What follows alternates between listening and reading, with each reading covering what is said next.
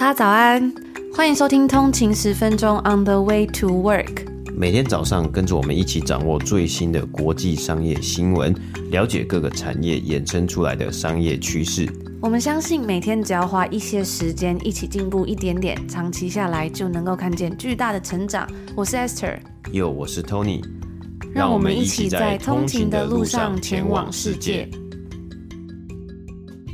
大家早安，今天是一月二十号星期五，欢迎回来通勤十分钟。大家早安。那今天呢，已经是来到了礼拜五嘛，就是年假的第一天。今年的年假有十天，我觉得好像算是还蛮长的。那今天的小年夜呢，也就要正式开启了二零二三年，就是 The Year of the Rabbit 兔年的这个时刻了。不知道大家心情怎么样呢？对，而且我看啊，我就是在 IG 上面看啊，其实这今年年假十天真的是蛮长的嘛，这应该算是数一数二非常长的一个年假了。那我在 IG 上面就看到我很多朋友啊，现实动态啊，都是满满的嗯桃园机场的画面。那应该很多人呢，就是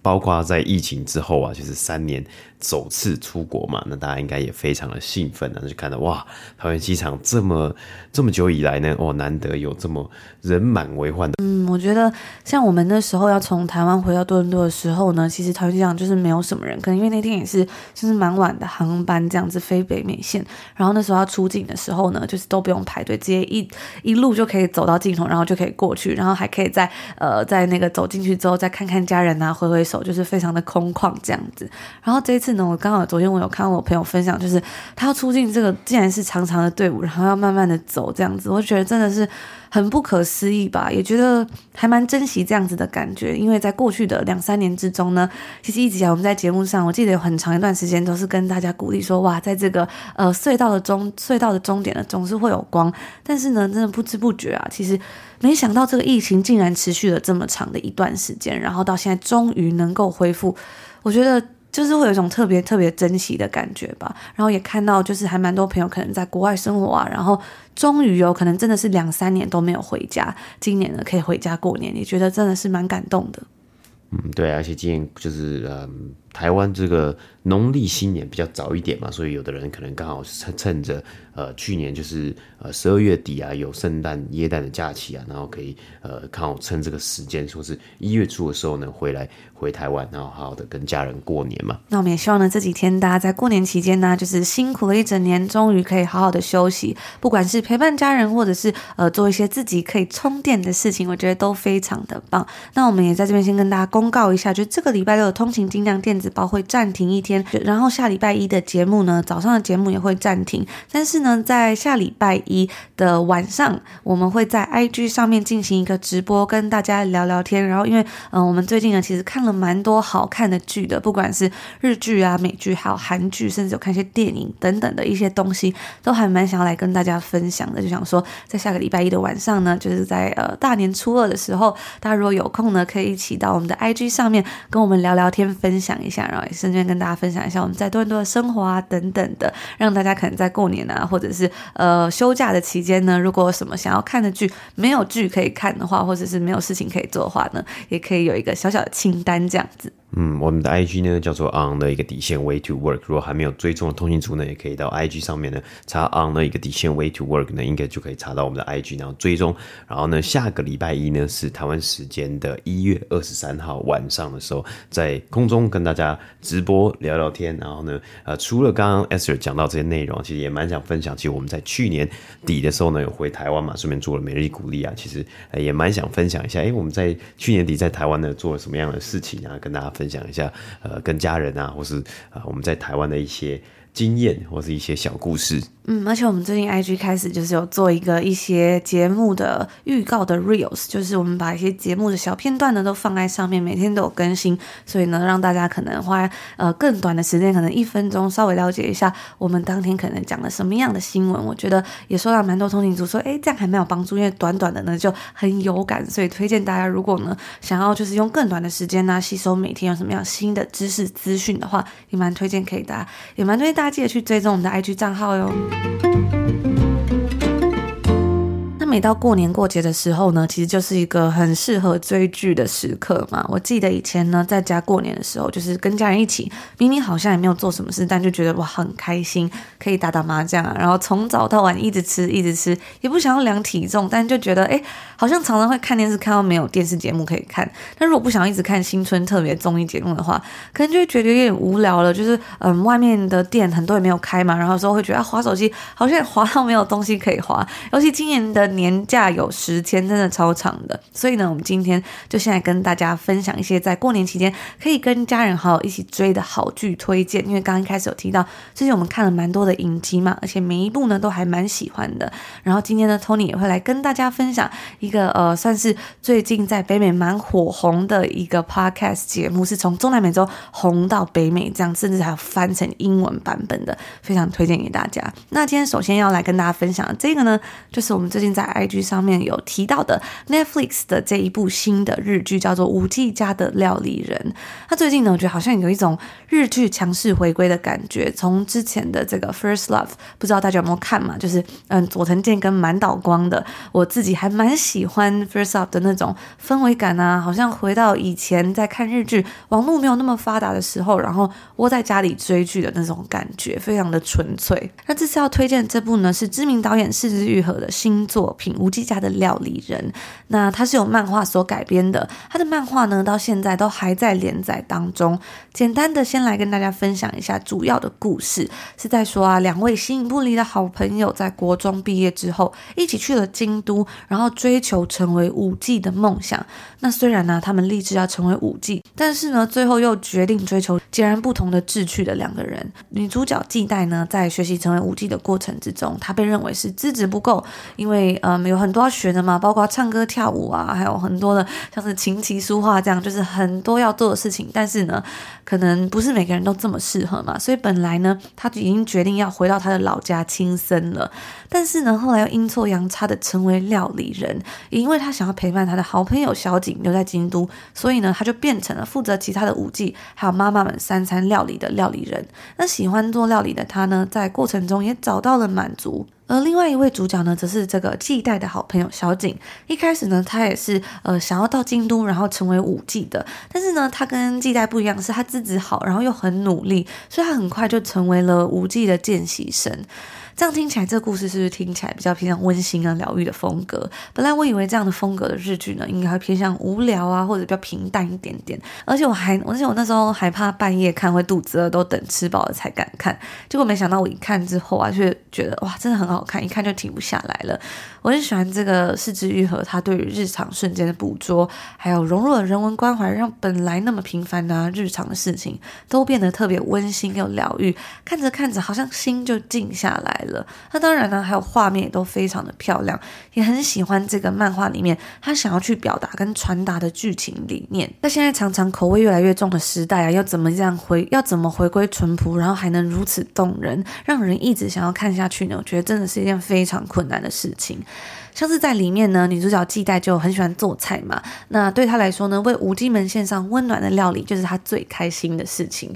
但是呢，因为他国中毕业就去这边，就是担任本来想要做舞伎嘛，所以那时候其实他应该也才没几岁，可能十几岁而已。所以过程之中啊，一直会有人来质疑，问他说：“你就每天这样在这里做菜，你不无聊吗？你甘心这样子一直做下去吗？对比好朋友小景的闪闪发光，追求梦想，你不会觉得自己这样子很平凡吗？”但是纪代呢，最后总是会用坚定的眼神，然后温柔的回答，跟大家说，这是他很喜欢的工作。当大家辛苦工作一天，最终终于能够聚在一起吃饭的时候，他能够做出美味的料理给大家，其实是一件很幸福的事情。然后到后来呢，反而变成了问他这个问题的人开始动摇，想着说自己是不是其实也不太清楚到底自己想要做的是什么。那我记得呢，最动人的一个场景是，已经是知名的舞伎白子姐姐也这样子问过他，他就说啊。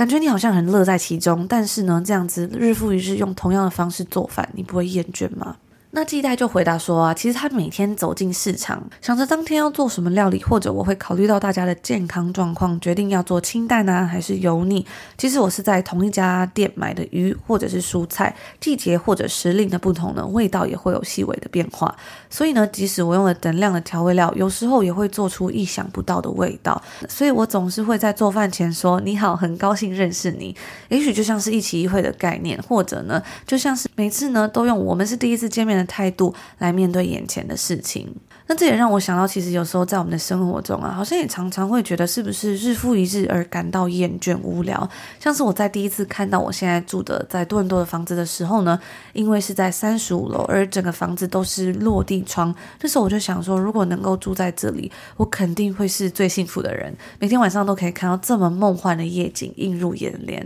跟在温哥华当时小小城市的感觉很不一样。但是呢，过了两年之后啊，好像就开始忘记珍惜，或者是说呢，嗯，开始忘记说，诶，看看窗外的景色，然后想起一开始是怎样为他感动的，或者呢，是一直以来为了追逐梦想，我是做了什么样的努力和付出才走到这里的。所以我觉得看到这一幕的时候呢，我自己其实真的蛮感动的。还有，我觉得很多时候啊，可能身边的人也会质疑说，诶，自己在做的事情是怎么样啊？也许就像季代他要面对这些疑问一样，但也许是对方不了解，也许他并没有恶意。就像其他人总是会问季代说：“你真的确定要这么做？”做一个料理人嘛，你这样开心吗？但其实他真正到底在做什么，其实他自己应该是会最清楚的。因为其实我们每个人的资质、兴趣、天赋跟条件都不一样，本来就不可能每个人都像模板一样追求着一样类似的梦想吧。那既然每个人喜欢的、适合的东西不一样，那做什么样的工作、做什么样的事情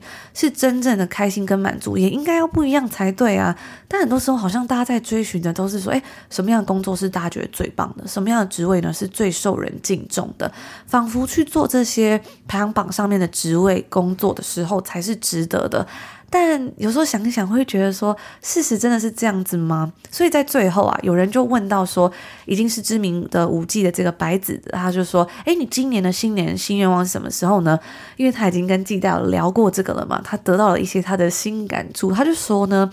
我今年的新愿望是一期一会。以前我每天都会以再见的心态去对待所遇见的人，但是呢，现在我要以很高兴认识你的心态去对待他们。”那剧中呢，有一句话是说啊，人要选择哪个方式而活，无论是做饭的一方还是吃饭的一方，无论是启程的一方呢，还是送行的一方。不代表哪个比较好，哪一个比较不好，我觉得非常的感动。甚至是在呃其中有一幕呢，他是演到季代去市场，然后他就是买了豆皮，就是那时候他的好朋友就是感冒生病，然后他要煮一个乌冬乌龙面给他吃，然后呢他就去买了豆皮，然后他就问这个呃卖豆皮的人说：“你知道哪里可以买这个类似那种柴鱼粉这样子比较好的柴鱼粉？”然后呢，哇，他就走了一段路，然后真的就是去了一家专门在做这个柴鱼粉的店里面买。那一开始。这个师傅还态度很差，就跟他讲说，现在的人呢，感觉就是意思就是说没有很认真在做料理的感觉啦。但是呢，后来就是鸡蛋还是很一方，就是一番热血的跟他讲说，哦，我就是要煮这个乌龙面这样子。然后他还问他说，那那你的高汤你要怎么煮？然后他就说，哦，我应该是用就是粉吧，高汤粉这样。然后他就开。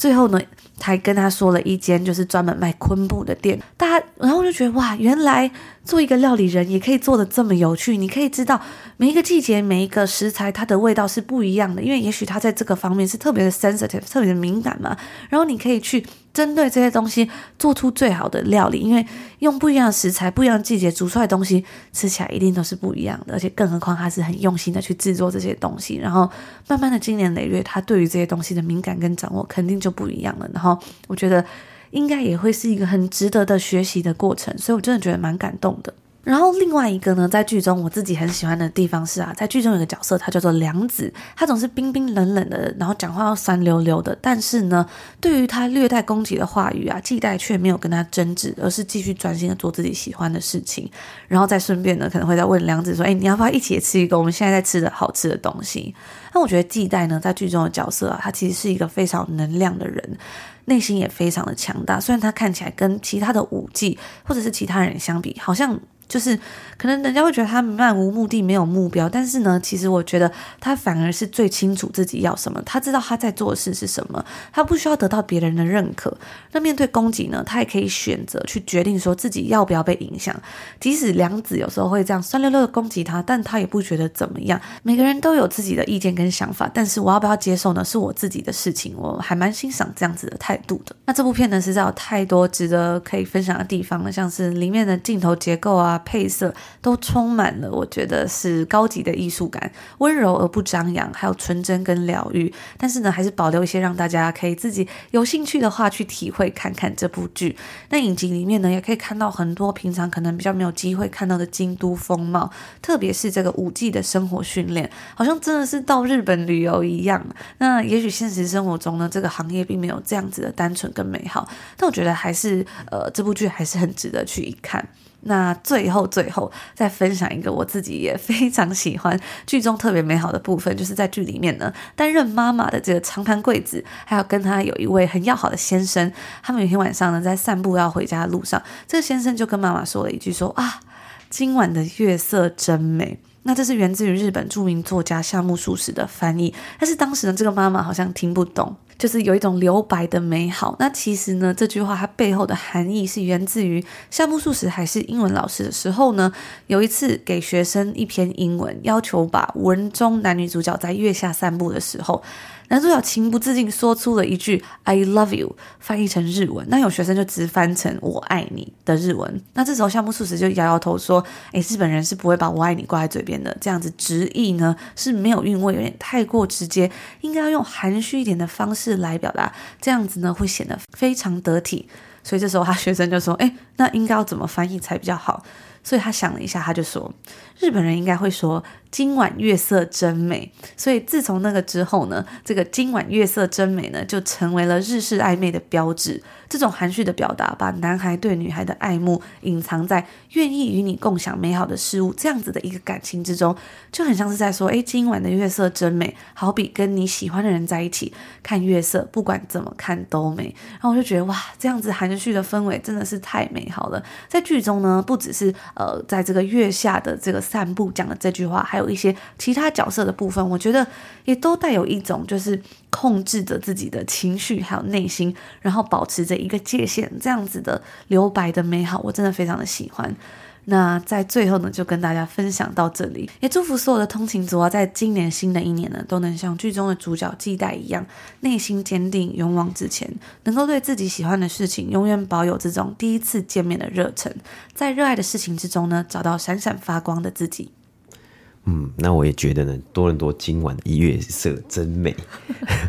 不过我觉得，其实我自己呢也是非常的喜欢看这部剧啊，就是《五 G 的料理人》啊。因为一开始我也是想说，哇，这个东西好像很平淡，它好像也没什么起承转合啊，或是它没有高潮迭起啊，然后也没有说哇要打打败一个很很强大或是很坏的、很邪恶的大魔王。但是呢，其实，哎、看着看着，就好像就是把它冰住啊就把它追追完了。然后，哎、内心呢是充满了很很多的呃能量，而且是满满的满足感的，应该。除了看剧之外呢，就是可能因为有看到美好的，就是很好吃的食物啊，可能也很满足啊。那除了这个之外呢，我特别喜欢刚才 Sir 分享，就是呃，季代所展现出来这个，哎，每一次都是初次见面，哈基边马西德的这种感觉。哎，我不知道我念的有没有标准啊，但是哎，我自己呢也觉得好像这个变成我可能是一个新年的一个目标之一啊，就是说，哎，在过农历新年之后呢，希望对我们在 Podcast 上面的每一天的节目呢，都像是初次见面这样子啊！诶，我们希望用这样子的能量呢，去跟大家分享我们所看到的，不只是呃商业新闻，或是不只是冷冰冰的这些数字啊。我们有时候讲的很生硬嘛，诶，讲什么公司的营收啊、销售额啊，或是 margin 啊、毛利率啊等等的这些东西呢。但是呢，我们更想要分享的是，呃，超越这些东西它背后的商业故事啊，或是呢，我们每次看到了不同的作品。今天有分享是呃影集啊，等一下分享的是生意的内容啊，还有其他所有的东西啊，还有我们在多伦多的所见所闻，在国外的所见所闻，以及在台湾的种种呢，都希望可以在这个节目上面呢，每一集每天初次见面，跟大家用很开心、很棒的能量呢，去跟大家分享。嗯，像我们在最近呢，就有收到通勤组的回复啊，就是说在我们上礼拜的节目有一题是讲到了 Home Depot 嘛，那这时候呢就收到通勤组，他就说，哎，听完之后忍不住跟我们分享这一集呢，在听的过程之中点头不断，超级心有戚戚焉，因为呢他是呃负责客户唯一的客户就是 Home Depot 的 Account Manager，Key Account Manager，所以呢每天他都被 Home Depot 的各种专案淹没，生意好的时候呢忙着生产出货，推出新品，销售修正时呢各种内部核算啊，压低成本，帮助 Home Depot 售价更具竞争力，实体店要降价，网店更要低价。然后他也说，啊因为他的主修呢是外国文学，所以他当时是全外师的英文小班制，教授非常重视我们在这个 EP 十三讲到的这个 plagiarism，就是呃剽窃或抄袭，或是抄袭。对，每次呢在收到他们的 paper 啊 journal 的时候，都耳提面命，也真的有同学被检测检测出 assignment 真的有这方面的问题，然后就 fail 了。所以呢，他说他听到这里的时候啊。就是非常的心有戚戚焉，然后我就觉得，哎，就觉得真的是非常的感动吧。即使呢，这些故事可能它一开始是冷冰冰的故事，它可能是很多的数据啊，很多的商业案例，但是呢，因为有跟大家的分享回馈，我觉得就是会觉得真的是特别的感动吧。然后也觉得很有趣，说，哎，就是偶尔说到某间公司的时候呢，遇到通勤族说刚好在那里工作啊，或是业务往来的时候，就会来跟我们说，跟我们分享说，哎，他们真的状况是怎么样？我觉得。能够透过这个频道，然后有机会跟大家讨论啊，一起进步，其实真的是一件非常非常难得的事情，也觉得非常满足，然后可以不断的互相学习啊，然后充实的感觉。嗯，对啊，而且我我我我也想起来，就是我以前大学的时候也是，嗯，就是每次做在做那个功课啊，或者在写，呃，可能要写申论的时候啊，或者要写这个功课的时候，essay 的时候，就会一直处理这个 citation 啊，就是要有呃正确的这个引用嘛，然后呃，不然呢，你很很容易对，就教授就会觉得啊，你这个是不 OK 的一个文章啊，或是文章的形式，所以印象其实还蛮深刻的。嗯，然后我最近也有收到另外一个就是回复呢，就是我一个朋友在呃多伦多上大学的一个朋友呢，他就说啊，诶，他有听我们的 EP 十三，然后里面那一集我们就是跟大家讲到说，ChatGPT 现在就是嗯、对很多人来说呢，可能就是因为它可以帮忙产出一个段落、一个 essay 或者文章嘛，所以呢，就会有人拿来比比如说。拿来作弊这样子。那自从这 ChatGPT 出现之后呢，各种呃检测作弊的新型工具就开始如雨后春笋春笋般的出现了。因为以前的呢是用像 Turnitin 这种，它可能是去交叉比对网络上啊或者其他资料库既有的资料，但是因为 ChatGPT 它是直接产出很 organic 的产出一段话，所以呢就很难去查询嘛。嗯，我在多伦多读大学的朋友呢就跟我分享说，诶，他有听到这一集啊，然后呢，结果他去上课这两。天，他今天去上课的时候呢，就听到了一模一样的议题，他觉得非常的受益良多，就是觉得还蛮开心，然后也很感动吧。就有点像是好像我们的内容呢，也在大学的课堂之中呢被拿出来讨论啊，甚至可能是被教授拿出来能当做呃教学的内容啊。诶，其实听听我们的内容，就也像是在上上大学一样嘛，这开玩笑的。嗯，所以真的非常开心，就是每次收到大家的回馈的时候呢，真的会觉得很满足。你在这边呢，再次谢谢所有的通勤族。好，那我们刚刚介绍了五 G 家的料理人嘛，那我在最后呢，也想跟大家分享一个非常酷的声音内容啊。对于作为 Podcaster 的我们呢，我觉得好像也是一个蛮不错的学习啊。看看整个 Podcast 还有声音产业在不同的领域上面的尝试。那目前在 Podcast 上面呢，我们大家其实呃蛮常还是听到的。多大多数啦，都是谈话性的节目啊，以及访谈内容嘛。不过在去年底呢，有一个科幻故事呢，则是脱颖而出啊。那它属于算是一个原创的声音戏剧啊，就科幻剧，让大家可以用听的进入故事还有背景的世界观之中。那这个系列呢，或者这个 series 呢，叫做 Case Sixty Three，那翻译呢就叫做个案。六十三，它最先呢是以智利在智利人用西班牙文的版本所推出的 Caso Sesenta y Dress，那在二零二零年呢上架，就迅速的攻占了当地的排行榜的第一名，也一路啊就是直接畅销，直接横扫阿根廷和墨西哥的第一名啊。那在不到一年之后呢，巴西的葡萄牙语版本呢推出，也一样在上架之后呢，攻上了第一名的宝座。那英文的改编版本呢，这是在去年二零二二年十月呢，在 Spotify 独家推出，也快速的占据了美国、加拿大、爱尔兰还有英国的排行榜。那这一部每集大约是十分钟，总共十集的科幻声音剧呢，在去年 Spotify 上面累积的不重复下载数达到了五百万人呢，排名第四。仅次于 Joe Rogan 的这个 Joe Rogan Experience、Alex Cooper 的 Cohort Daddy 以及 YouTuber 出身的 Emma Chamberlain 的 Anything Goes with Emma Chamberlain 这三个非常大，在北美甚至在全世界都非常红的 Podcast 节目。嗯，那说到刚刚这些 podcast 啊，我自己呢蛮推荐，我自己蛮喜欢 Emma Chamberlain 的。我记得在多年前呢，其实她现在是非常大的呃 YouTuber 嘛。我其实，在很多年前我就有看过她那时候还蛮小的时候，然后他就拍一些有点像是搞笑啊或是生活的影片，我都非常的喜欢。然后我觉得她真的是有一种就是让人不知不觉，就她也没什么重点，可是你就会想要一直看下去。然后她会一直在讲话，然后很有陪伴感。然后像是呃在她的 podcast 里面，其实她也会分享很多她自己的想法。然后很多时间呢，我觉得啊。其实他都是他自己一个人，他自己一个人去旅游，他自己一个人探索，甚至他自己一个人泡咖啡，然后他就会蹦出很多话。我非常推荐的，就是大家如果想要，比如说你自己一个人，然后想要休闲娱乐，或者就没事的时候，然后想要练练英文听力啊，或者是那种呃生活英语啊的时候呢，就是可以去收听他的节目。我觉得有时候，诶，他讲出来一些话都是让我还蛮有共鸣的，我自己蛮喜欢的。嗯，那我们回到这个 Case Sixty Three 呢，它到底是什么样的一个故事啊？它的场景设定呢，是一连串的好几次的心理治疗的疗程嘛。那主角分别为两个人，第一个是奈特医生 Doctor Knight，以及他的病患 Peter，或者呢，就可以称他为 Case Sixty Three 个案六十三。那个案六十三呢，这一位。男士呢，他就是整集的核心啊，因为他声称他是来自于未来的时空旅人，而听众呢就跟 Doctor Night 一样啊，一起踏上了探索这一切种种啊。的旅程呢、从原先我们可能也不相信，哎，你怎么你自己呢？你现在坐在这里，你进行心理的疗程，你是不是可能有精神的疾病？所以你才谎称你是从未来来的。到后来啊，慢慢的发现啊，我们跟着 Doctor Night 一起发现一切的巧合，进而呢去抽丝剥茧啊，这背后的意义到底是什么？那饰演 Doctor Night 的呢是知名的女星 Julian Moore，朱莉安·摩尔嘛。那饰演个案六十三呢，这是另外一位知名男星 Oscar Isaac，Julian Moore 呢？还算是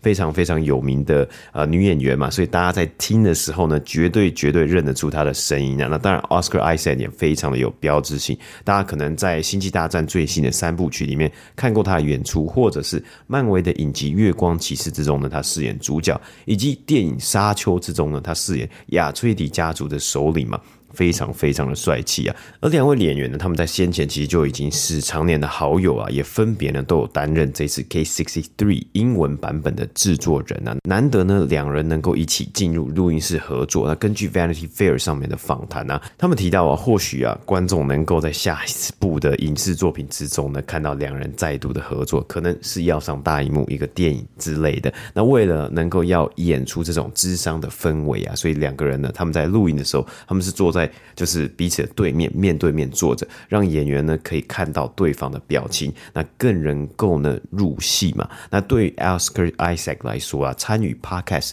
的演出啊，已经不是他第一次了。他早在二零一六年呢就参与过，同样也是算是类似 Thriller 这种惊悚的故事的 Homecoming。那这个秀呢，一样也是这一次主导之一的工作室。Gimlet 所出品的，那或许啊，这是 Podcast 的一个其中的机机会啊，因为 Homecoming 这个 Podcast 的节目呢，它后来啊被改编成为亚马逊的影集，那想必啊，亚马逊应该花了蛮多的钱买下这个版权呢、啊。那这个影集呢，亚马逊的影集是由 Julia Roberts 所主演的。目前呢、啊，从呃在二零一八年推出第一季，在二零二零年呢也推出第二季啊。那 Case Sixty Three 呢，能不能走同样的方式？或者呢，去探索不同的商业可能也说不定啊。但是我们看到，它从中南美洲从西班牙文的版本改编到英文的版本，能不能进入到不同的市场呢？也是 Spotify 也可以去思考的一个地方啊。毕竟呢，Spotify 其实他们在声音之中呢，他们也开始探索，看到了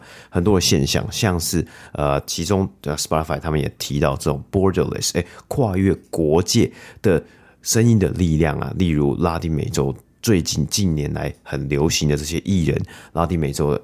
歌曲啊、雷鬼动啊等等的这些呃舞曲啊，受到全世界的欢迎，或者是 K-pop 的普及啊，这都不是局限在单一个市场，而是呢全球的热潮嘛。那除了这个之外呢，其实啊，对 Spotify 来说，他们在二零一九年就大动作了，呃，不只是投资嘛，他们也以两亿美金收购我们刚刚提到 Podcast 的工作室 Gimlet 嘛，那虽然在去年呢、呃，二零二二年整体的市场环境，我们看到了很多的呃，可能产业很多的领域呢，还有人事的异动，还有缩减节目，但是啊，整体在二零二三年，有许多的产业人士啊，都相信很多的公司，包括媒体呢，还有不同的传统的公司或是其他的公司，他们还是会持续的将专注呢放在声音产业上面，还是会希望可以去培养这一块的成长。那如同 Netflix 一样，Spotify 对于 Podcast 领域大动作的投资啊，其中一个部分就是他们希望创建他们类似 Netflix 更多的这种原创的独家内容嘛，